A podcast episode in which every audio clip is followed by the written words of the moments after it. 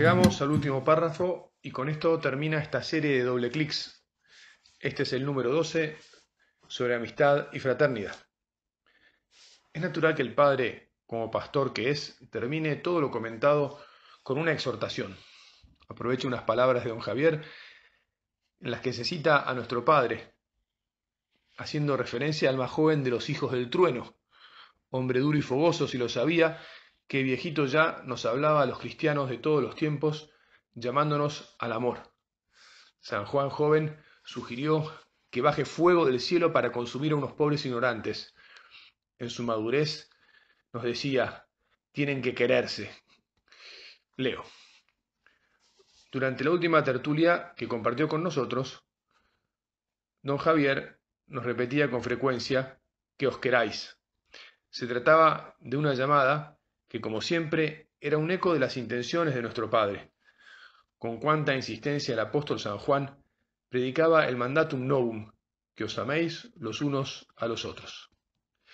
Este es el espíritu de nuestra familia, que lejos quedan la distracción, el descuido, el estar tan metido en lo propio que me termino olvidando de lo de los demás. Ni hablar si entrar a indiferencia, nuestro padre siempre decía que el día que tuviéramos indiferencia por las cosas de nuestros hermanos habríamos matado el Opus Dei. no importa si esas cosas son grandes o chicas. Tenemos que trabajar nuestros sensores, los sentidos externos e internos para descubrir y recordar lo que hace a la vida de cada uno de nuestros hermanos. Es lo que sucede naturalmente entre amigos, entre personas que se quieren. No tengo ningún miedo a decirlo así tenemos que querer a nuestros hermanos.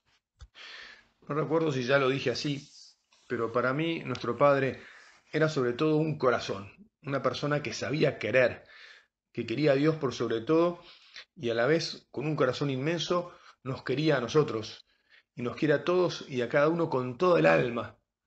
Un corazón con alma y con realismo, con detalles que se tocaban y me atrevo a decir que se tocan porque nos sigue queriendo a cada uno. Además, nuestro Padre tenía la gracia divina de no hacer diferencias, de estar cerca de todos por igual, con corazón de padre y de madre, que sabía ser amigo de sus hijos y de sus hijas, como nos enseñó. Era un don sobrenatural. Yo le pido que me consiga de Dios ese don también para mí y se lo pido para cada uno de ustedes, para todos. Fíjate de qué modo más gráfico termina nuestro Padre su idea. Dice, me pondría de rodillas, sin hacer comedia, me lo grita el corazón, para pediros, por amor de Dios, que os queráis, que os ayudéis, que os deis la mano, que os sepáis perdonar. Por lo tanto, a rechazar la soberbia, a ser compasivos, a tener caridad, a prestaros mutuamente el auxilio de la oración y de la amistad sincera. No hay mucho más para agregar. Estamos llamados a buscar la amistad con nuestros hermanos y hermanas, a querer tener cientos de amigos en ellos y estar acompañados y queridos más que nadie en esta tierra, por todos. Todas amistades verdaderas, íntimas, particulares, en las que compartiremos todo, amistades leales, sinceras, dice nuestro fundador. Qué meta más alta y exigente. Ser amigos de nuestros hermanos, todo lo amigo que nos sea posible. Así seremos Opus Dei y haremos la obra. Cuidaremos el primer proselitismo. Supone una renuncia al yo, un trabajo de amor permanente, un acto de entrega que nos llena el corazón y es la fortaleza de nuestra familia. Viva la amistad con nuestros hermanos termino haciendo un brindis por ella.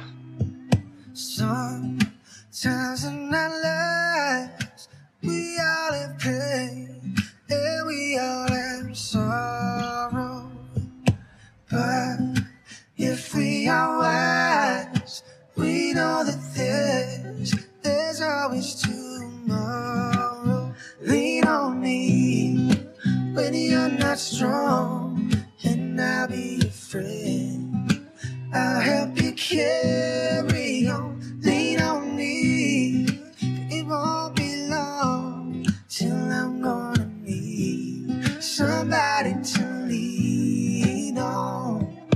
Please swallow your pride if I